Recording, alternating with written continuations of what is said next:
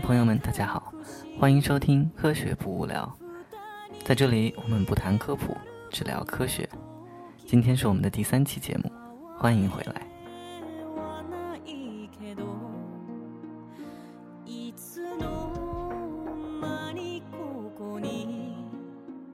因为这一期节目实际上是小宝方晴子话题的下半集，所以我们就跳过开头的听友反馈和新闻环节，直奔主话题：科研舞弊。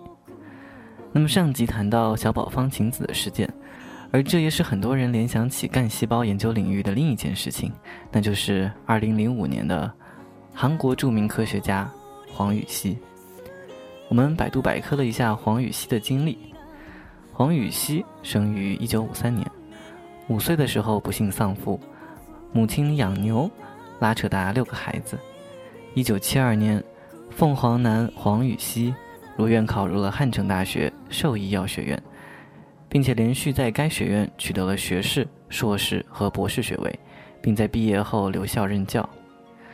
不幸的是，在学校这段时间内，由于导师在他博士毕业前去世，他可以抱的大腿也不在了，于是他的实验室关门。他也只好寄居到其他学校去当客座讲师。不过在这段期间，他并没有放弃自己的理想。他卖掉了自己唯一的住房，到偏远的地方建了一个试验农场，进行有关人工受精培育牛的研究。两年之后，他前往日本北海道大学进修，接触到了当时国际科学界克隆研究领域最知名的科学家和年轻有为的学者们。这些人身上的蓬勃朝气感染了黄禹锡，也使他意识到，在未来，克隆将成为生物技术的研究主流，这成为黄禹锡科研的转折点。从此开始，他把科研精力和方向转到了克隆领域上。那么，这里如果有人忘了克隆是怎么一回事儿，那我们来迅速回顾一下高中的生物教材。来，大家把课本打开，第多少页来着？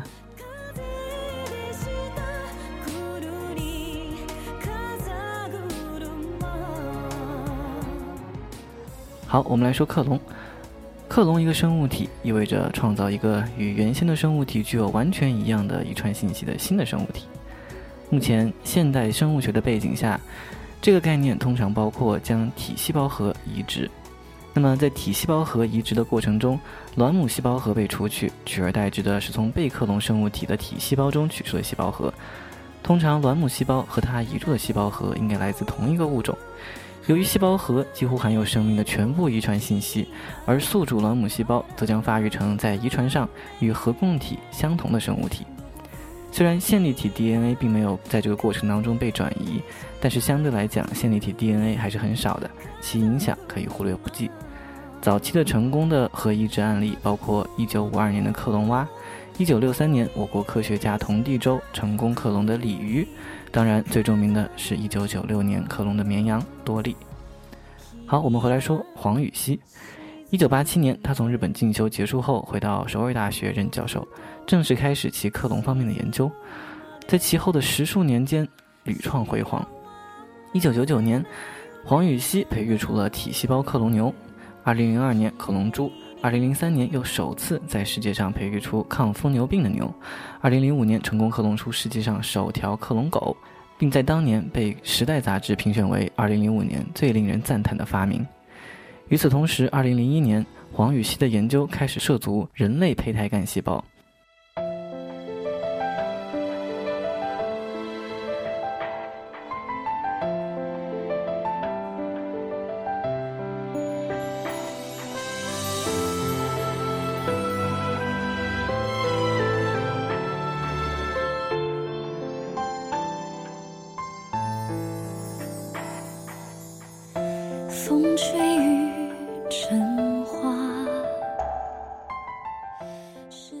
二零零四年二月，黄禹锡以第一作者在《Science》杂志上发表论文，宣布通过核移植技术，在世界上率先用卵子成功培育出人类胚胎干细胞。这当然是一个了不起的发现。而第二年，他又在《Science》杂志上发表论文，宣布用同样的技术获得了十一株与病人基因型完全一致的胚胎干细胞。这个研究成果轰动了全世界。在那个没有多能干细胞的年代，这让太多需要器官移植的患者看到了希望，也让很多干细胞专家为之沸腾。连续不断的世界性的科研成果，让黄禹锡被不少韩国民众捧为领导韩国科技未来发展的重要人物。鲜花、掌声、荣誉，不断的向黄禹锡飞来。二零零五年，首尔大学国际干细胞研究中心成立，由黄禹锡担任主任。韩国政府授予其韩国最高科学家荣誉，而韩国政府向其研究小组提供了数百亿韩元资金用于研究。不仅如此，黄禹锡本人不断出现在国内外各种学术会议和公开场合，成了一位韩国国宝级的研究人员，甚至享受由政府专门提供的保镖服务。雪花吹白我们的头。当初说一起闯天下，你们还记得吗？但是，但是，事情的转折点发生在二零零五年十一月，黄禹锡组内成员对其提出指控，说他在获取干细胞方面存在伦理学问题，他让实验室女性成员捐献卵子。并隐瞒了捐献卵子过程可能造成的伤害。二零零五年十二月十八日，首尔大学介入黄禹锡事件调查，五天之后公开了调查报告，称黄禹锡的十一个干细胞实验数据中有九个完全伪造。随后，黄禹锡辞去了首尔大学的教职，而仅仅过了六天，首尔大学调查委员会宣布，黄禹锡根本没有培育出与患者体细胞基因相同的胚胎干细胞。二零零六年一月十日，在调查进行了二十三天之后，首尔大学调查委员会公布最终调查结果。除了成功培育出世界首条克隆狗以外，黄禹锡所谓的独创的核心技术无法得到认证。不过，克隆狗他确实是弄了出来。而后，《Science》杂志便正式宣布撤销韩国首尔大学科学家黄禹锡等人两篇被认定造假的论文。四个月后，韩国检察机关对黄禹锡案件正式提起诉讼，指控他在干细胞研究中犯有欺诈罪、侵吞财产罪、违反生物伦理法等罪名。其中，欺诈罪就是针对学术造假而言。检察官认为黄禹锡是整个论文造假事件的总策划人，对此事负有不可推卸的责任。他的行为已涉嫌构成欺诈罪。二零零六年七月十八日，韩国政府正式决定取消此前授予黄禹锡的科学技术勋章和创造勋章。至此，黄禹锡跌入了学术与声誉的最低谷。黄禹锡这样一个曾经响彻大韩民国，甚至称得上世界著名科学家的名字，就这样身败名裂了。其实，凭借着他做出世界上第一条克隆狗。他已经称得上是好的科学家，足够称霸一方。可是呢，如果我们套用一句流行语，“no 作 no die”，那么趁着这一次我们聊学术不端，我们本期参与策划的小红、小幺五二幺五二幺和 David 三位同学一起梳理了一下学术史上著名的、离谱的、把自己作死的这些科学家们。好，进首歌，一会儿回来。我们来学术造假打起底。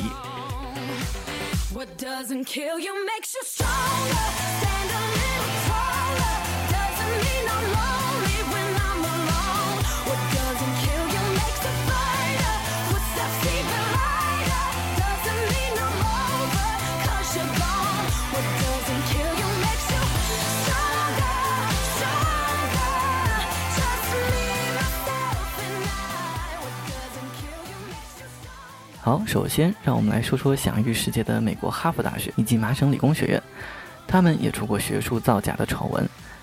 哈佛大学毕业生、免疫学研究领域的世界级金童范帕里耶斯，任职于麻省理工学院副教授期间，在《Science》等顶级刊物上发表了十多篇论文，被誉为百年一遇的天才。但是后来他却被同事检举造假。在校方掌握了详实的证据之后，帕里耶斯终于承认，至少在一篇论文和数篇手稿中编造了数据，并在申请科研基金的时候杜撰了合作者的姓名和数据。美国另一件轰动的学术不端案件发生在另一所顶尖高校——耶鲁大学。一九七八年，NIH 的年轻研究员罗巴德向《新英格兰医学杂志》投递的论文，被竞争对手和同行耶鲁大学内分泌学家菲尔格在评审过程当中做手脚。菲尔格让自己的博士学生费曼将资料拷贝之后，建议《新英格兰医学杂志》的编辑部退还罗巴德小姐的手稿。而后，菲尔格和费曼自己写了一篇相似的论文，投到了《美国医学杂志》。而好死不死的这一次，审稿人居然是罗巴德的导师罗斯先生，而罗斯研究员也将这篇稿件交给了罗巴德。后来，经过各种复杂的利益交换和被踢皮球，罗巴德最终放弃了科研生涯，转去做了一个小小的诊所的医生。但是他并不妥协，并最终成功扳倒了当时的学术权威。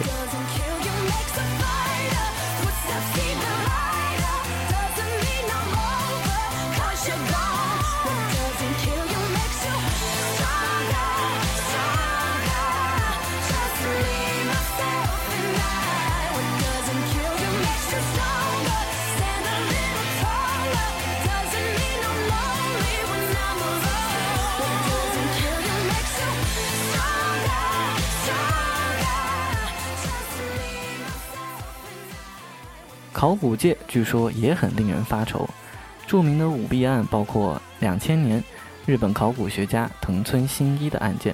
据他自己交代，在他的考古生涯中，总共伪造了四十二处考古遗迹。他的手法是自己埋、自己挖。无独有偶，德国法兰克福大学人类学家、考古学教授雷诺普罗兹。他是当时世界考古学界的泰斗，他曾向全世界宣布，在德国汉堡附近泥炭沼中发现了一块古代欧洲穴居人头盖骨碎片，而这个碎片具有长达三点六万年以上的历史。这一发现将填补欧洲穴居人和现代人之间重要的缺失环节。可后来人们却惊异地发现，这位德高望重的教授竟然是个超级骗子。科学同行将那块曾经被认为是最古老的德国人的头盖骨送往英国牛津大学进行检测后，发现它实际上仅仅只有七千五百年的历史，而当时欧洲穴居人早就灭绝了。说起来，物理学界也不干净啊。二零零二年十一月一日出版的《Science》杂志刊登了物理学家亨德里克·舍恩。及其他八位合作者的简短声明，宣布将撤销两千年至两千零一年期间在《Science》杂志上发表的八篇论文。由作者一次性撤销如此多的论文，对著名的《Science》杂志来说还没有先例。出生于德国的舍恩，一九九七年进入美国著名的贝尔实验室工作，曾被认为是物理学界的希望之星，不少人一度认为他迟早都会得诺贝尔奖。但是，美国一个独立专家小组经过长达四个月的研究，却发现，舍恩至少在十六篇文章当中造假。舍恩事件被认为是当代科学史上规模最大的学术造假丑闻之一，在国际学术界引起强烈的震动。调查结果出来后，贝尔实验室当即将舍恩开除，随后撤销了与其成果相关的六项专业申请。不少物理学家表示，为了避免自己信誉受损，他们将不会再引用任何由舍恩署名的研究论文。一九九九年六月，美国劳伦斯伯克利国家实验室十五名研究人员在《物理评论快报》杂志上发表论文，宣称发现了元素周期表上一直空缺的一百一十八号元素。这一研究曾被评为该年度最重要的科学进展之一。但是三年之后，该研究小组却发表声明，撤回了该篇论文，因为论文中一些实验数据纯属捏造。这个乌龙竟然和《生活大爆炸》第七季黑我国湖北省某研究所的节奏如出一辙，活该这个剧在国内被封啊！其实主播也想看，结果看不成了，好不好？Thank you. You believe it or not, I just learned a Chinese research team at the Hubei Institute for Nuclear Physics ran a test on a cyclotron, and the results were extremely promising. Shelton, that's incredible. Yeah, I know. They called it the greatest thing since the Communist Party. 现在我们将视线转回国内。二零零八年，浙江大学贺海波论文造假，连带中国工程院院士、浙江大学药学院院长李连达不再续聘。事件是在2008年，署名包括贺海波、李连达在内的四篇论文，分别投稿到德国、波兰、荷兰和英国的四本不同期刊上，而报道中四个不同的实验却部分使用了一份一模一样的数据，简直嚣张至极。对于学校老师中出现的论文造假行为，当时的浙大校长杨卫表示。抵制学术腐败，维护学术道德是浙大的责任。学校把这一事件作为学术不端行为的反面教材，加强对研究生、博士后和教师的学术道德和学术诚信的教育。在严惩学术不端行为的同时，进一步完善措施，以防患于未然。他表示，对涉及学术不端的事件发现以及查处以及绝不姑息。不过，说到杨卫啊，其实也涉及到一件学术圈的趣事。有兴趣的同学，百度一下杨卫。好，最后说一件学术造假事件，这件事情才真叫异想天开，而且若不是被举报，还真让他蒙混过关了。事情是这样的：美国圣路易斯华盛顿大学麻醉系教授陈宙峰先生接到举报，说河南新乡医学院现任院长杨俊把陈宙峰曾经发表在《Nature》杂志上的一篇论文 P.S. 上自己的名字后，附在其简历中招摇撞骗。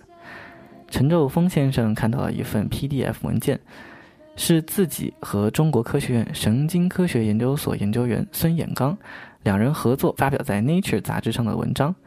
但是这篇文章居然被这位杨俊老兄堂而皇之的将作者改成杨俊、孙衍刚和陈昼峰三个人，并将这个 PS 过的 PDF 文档附在其求职资料当中，行骗获利。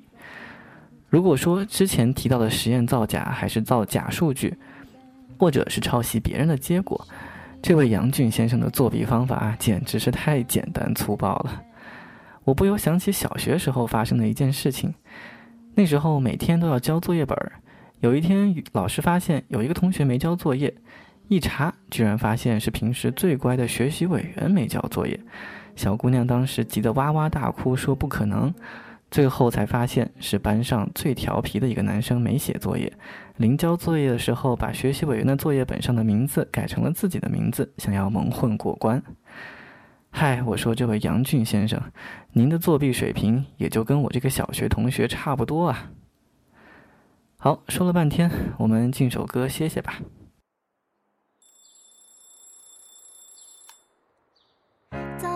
阳光灿烂，照到了我的肩膀。窗外的小麻雀正在叽叽喳喳叫。关上了闹钟，我伸一个懒腰。我要对全世界说一声早上好。早晨，阳光灿烂，照到了我的肩膀。当我们整理这期节目的时候，检索到两周前上线的一篇论文。这是二零零四年四月二十八日，美国纽约干细胞基因会研究所的 Dieter Egli 和同事在 Nature 杂志在线发表的论文，称他们不但获得了一位三十二岁一型糖尿病的女性患者的胚胎干细胞，而且能够诱导这些胚胎干细胞分泌胰岛素，这是第一次获得了与病人细胞型相符的胚胎干细胞，而去年。《Cell》杂志也曾报道过美国比弗顿灵长类动物研究中心的研究人员，通过细胞核移植技术，用婴儿的体细胞得到了胚胎干细胞的案例。